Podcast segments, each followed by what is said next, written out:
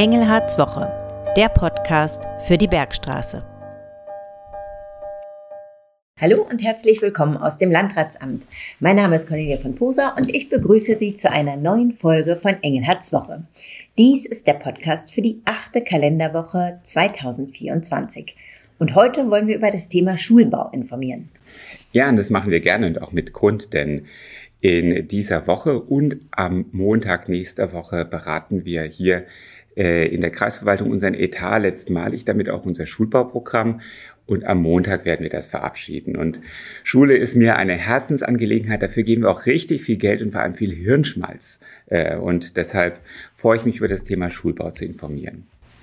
Aber zunächst blicken wir auf das aktuelle Geschehen. Herr Engelhardt, was gibt's Neues aus der Kreisverwaltung beziehungsweise aus dem Kreis zu berichten?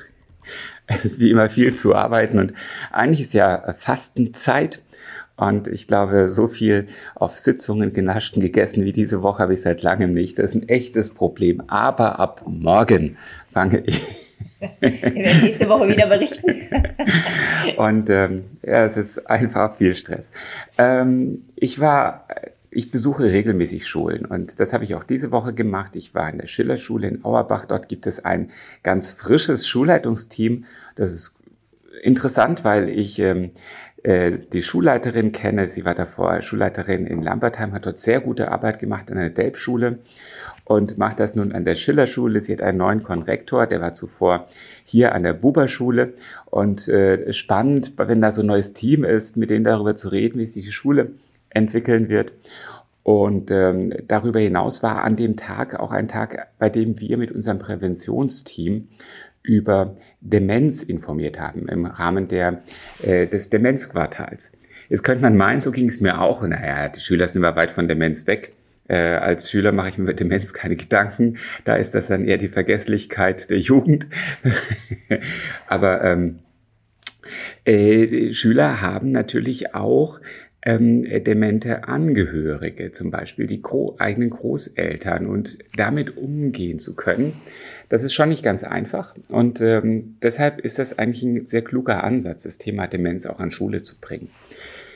Gestern habe ich mit dem Kreisseniorenbeirat eine Broschüre mit Ausflugstipps vorgestellt. Die wird auch heute online gestellt auf der Informationsseite des Kreisseniorenbeirats. Und diese Ausflugstipps sind echt gut, weil sie gerade auch nochmal einen Blick auf Barrieren, auf Punkte zum Ausruhen etc.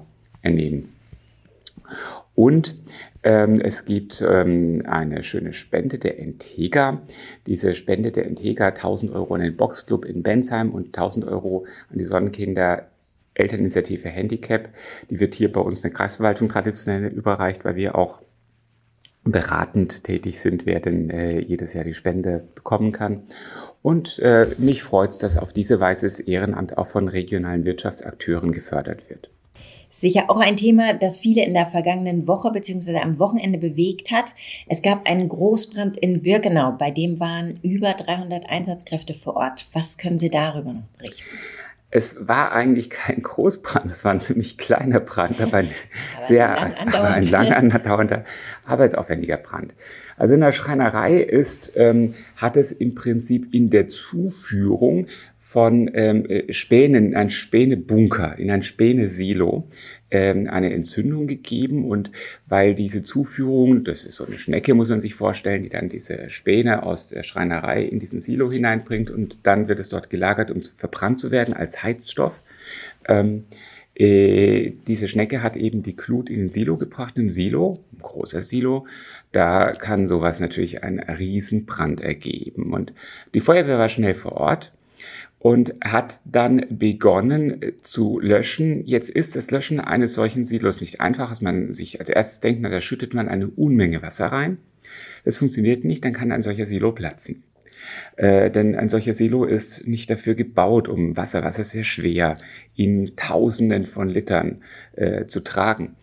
Und äh, das Platzen des Silos hätte eine Staubexplosion mit sich bringen können. Das ist dann echt gefährlich für die Feuerwehrleute, aber generell eine Explosion, eine richtige. Und ähm, deshalb wurde das Ganze sehr zeitaufwendig äh, mit CO2 gelöscht dieses CO2 in diesen großen Mengen, das nötig war, das flüssige Luft letztendlich, die verdampft wird und dann als ähm, Gas in den Tank eingeführt wird ähm, in diesen großen Mengen, hat aber hier niemand vorrätig, vorrätig. Das heißt, es waren Werkfeuerwehren dort, Werkfeuerwehr von Freudenberg, die Werkfeuerwehr von der BASF in Lambertheim und sehr viel CO2 hat mitgebracht, die Werkfeuerwehr von Merck aus Darmstadt. Und gleichwohl war das ein viele Stunden dauernder Fall. Es ging am Freitagmittag um 11 Uhr etwa los und es hat bis Sonntagabend um 8 gedauert etwa durchgehend.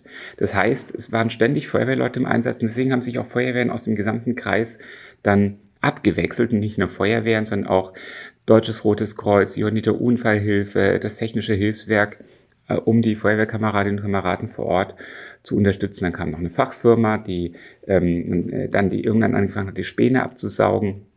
Es war also schon eine Riesensache. Ich war zweimal vor Ort selbst, habe mich permanent äh, von der Leitstelle informieren lassen nicht permanent regelmäßig. Und ähm, man sieht, es funktioniert, weil wir viele Menschen haben, die bereit sind, äh, sich in Feuerwehren und Hilfsorganisationen zu engagieren und dann zum Teil ihr ganzes Wochenende reinzugeben, um in einer solchen Lage zu helfen. Das ist nicht selbstverständlich, dafür können wir alle nur dankbar sein. Aber es zeigt auch, wie fordernd ein solches großes Ereignis sein kann und wie gut es ist, dass die Zusammenarbeit sogar über die Kreisgrenzen hinaus äh, gut organisiert ist. Weil das Ganze ist noch nicht vorbei. Die alleine bis alle Gasflaschen wieder gefüllt, die Ausrüstung wieder gereinigt ist, das wird noch Tage dauern. Das war ein echt fordernder Einsatz. Also nochmal vielen Dank an alle Einsatzkräfte, die da vor Ort waren. Kommen wir jetzt zu unserem heutigen Thema, dem Schulbau im Kreis Bergstraße. Wir haben es ja schon des Öfteren berichtet. Im Hessen ist es so, dass die Kreise für die sogenannte äußere Schulverwaltung zuständig sind und als Schulträger eben auch für die Schulgebäude. Nun stehen wir am Anfang des neuen Jahres. Der Haushalt des Kreises wird voraussichtlich ja im Kreistag in der Sitzung am 26. verabschiedet und dann kann es richtig losgehen. Insgesamt ist für 2024 für den Schulbereich ein Investitionsvolumen von irre vielen Millionen eingeplant. Haben wir eine Rekordsumme? Ja, wir haben eine Rekordsumme. Und irre viele Millionen ist ähm, schön ausgedrückt. Es sind genau genommen 70 Millionen und 749.000 Euro, die wir in diesem Jahr für, also doch dieses Jahr ist es ja schon für Investitionen ausgeben wollen. Das ist ein deutlicher Rekord. Es waren in, ähm, äh, im letzten Jahr ähm, etwas mehr als 60 Millionen Euro, im vorletzten Jahr etwa 50 und in den Jahren zuvor waren es zwischen 20, 30 mal ein bisschen mehr als 30 Millionen Euro. Das liegt einfach daran, dass wir viel geplant haben. Planen dauert Zeit.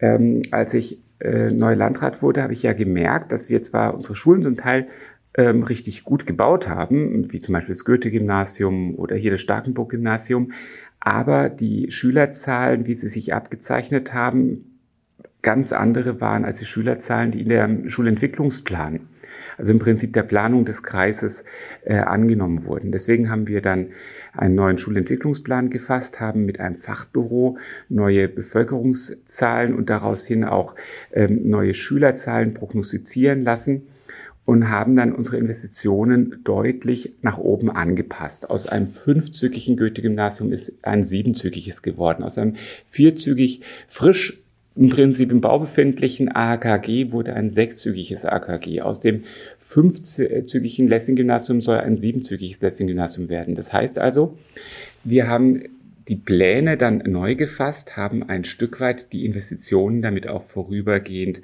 ähm, sogar gebremst. Und ähm, jetzt wird halt volles Rohr gebaut und das kostet Geld. Und äh, gleichwohl haben wir auch einen ganzen Teil der Maßnahmen noch vor uns. Zum Beispiel das Lessing-Gymnasium wird eine ganz große Maßnahme. Die Alfred-Delp-Schule in Lambertheim wird eine große Maßnahme. Die neue Grundschule in Lorsch, die neue Grundschule in Viernheim, die Alexander-Humboldt-Schule äh, in Viernheim. Diese Maßnahmen sind derzeit noch in der Planung und werden dann nach und nach in den Bau gehen. Das heißt, diese 70 Millionen Euro, die wir dieses Jahr ausgeben, das ist nicht eine einmalige Spitze, sondern wir werden in den nächsten Jahren sehr, sehr viel Geld ausgeben, an unsere Kraftgrenze herangehen, personell wie finanziell, um die große Entwicklung und ich muss auch sagen großartige Entwicklung unserer Schulen ähm, weiter zu unterstützen. Mögen Sie über die größten Projekte, die so in diesem Jahr wirklich losgehen, kurz was erzählen? Also Losgehen ist so eine Sache. Die größten Projekte diesen Jahres laufen derzeit schon. Und da rumst es derzeit. Also, eine Sache, in der es so richtig rumst ähm, äh, und in der wir viel Geld verbauen, ist die Schillerschule in Bürstadt.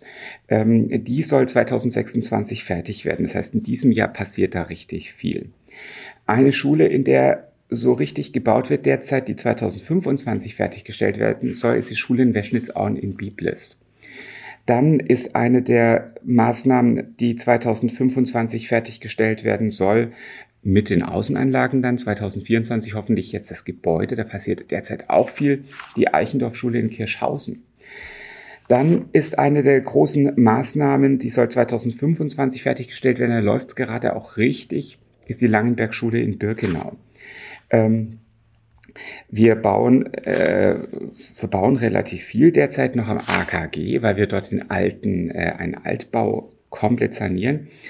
Und eine Maßnahme, die ähm, derzeit eine Architektenplanung ist, die voraussichtlich im Jahr 25 starten kann ähm, und sehr viel Geld kosten wird, ist das Lessing-Gymnasium in Lambertheim und dann ein bisschen später die Alfred-Delp-Schule in Lambertheim.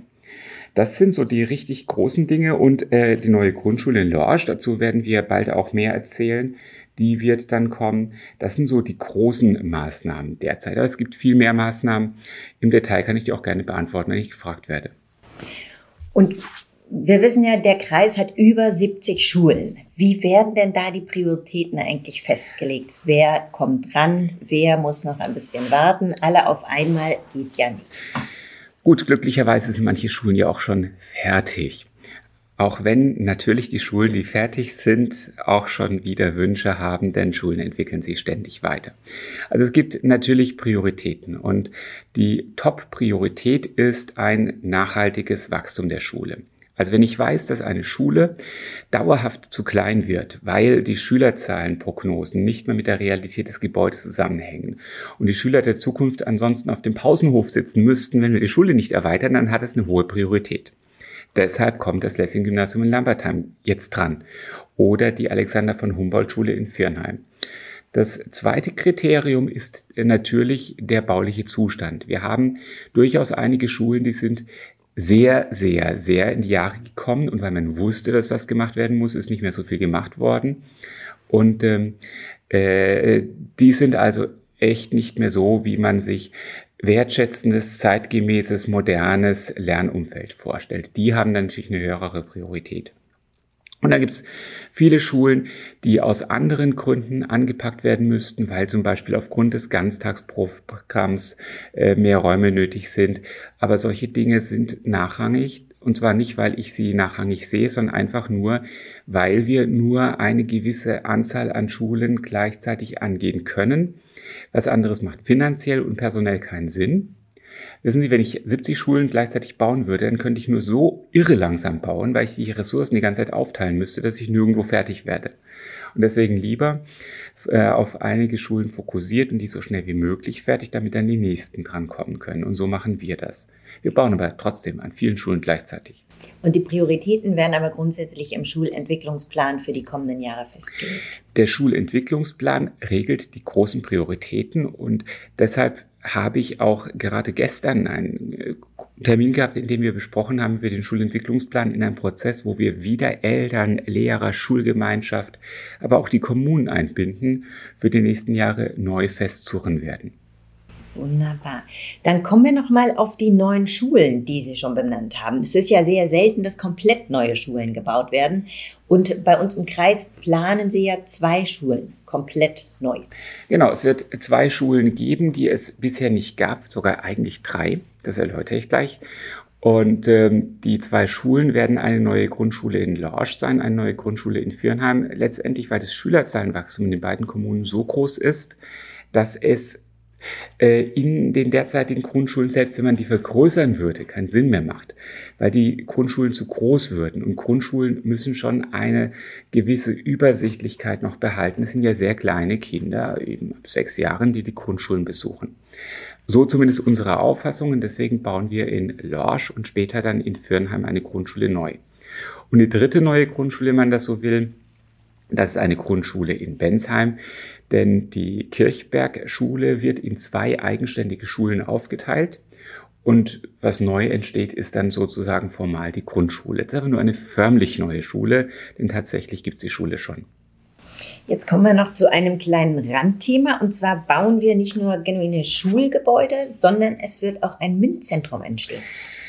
Genau, dieses MINT-Zentrum ist seit Jahren schon in der Planung und wird etwas Besonderes sein. Wir haben ja natürlich naturwissenschaftlichen Unterricht eigentlich in der Schule.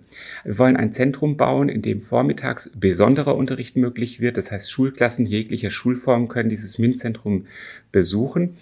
Und nachmittags sollen dort die Schüler die Möglichkeit haben, außerhalb von Schule als kleine und große Wissenschaftler ähm, ihrem Spaß an der Forschung nachzukommen.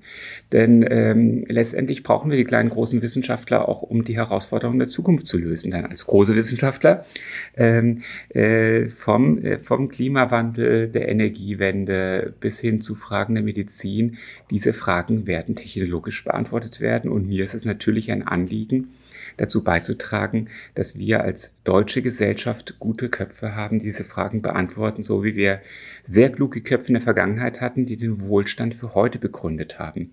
Nicht ohne Grund sind die großen Arbeitgeber, die unseren Wohlstand fördern, sei es BASF, sei es Mercedes-Benz, sei es SAP, das sind alles technologisch-wissenschaftliche Unternehmen.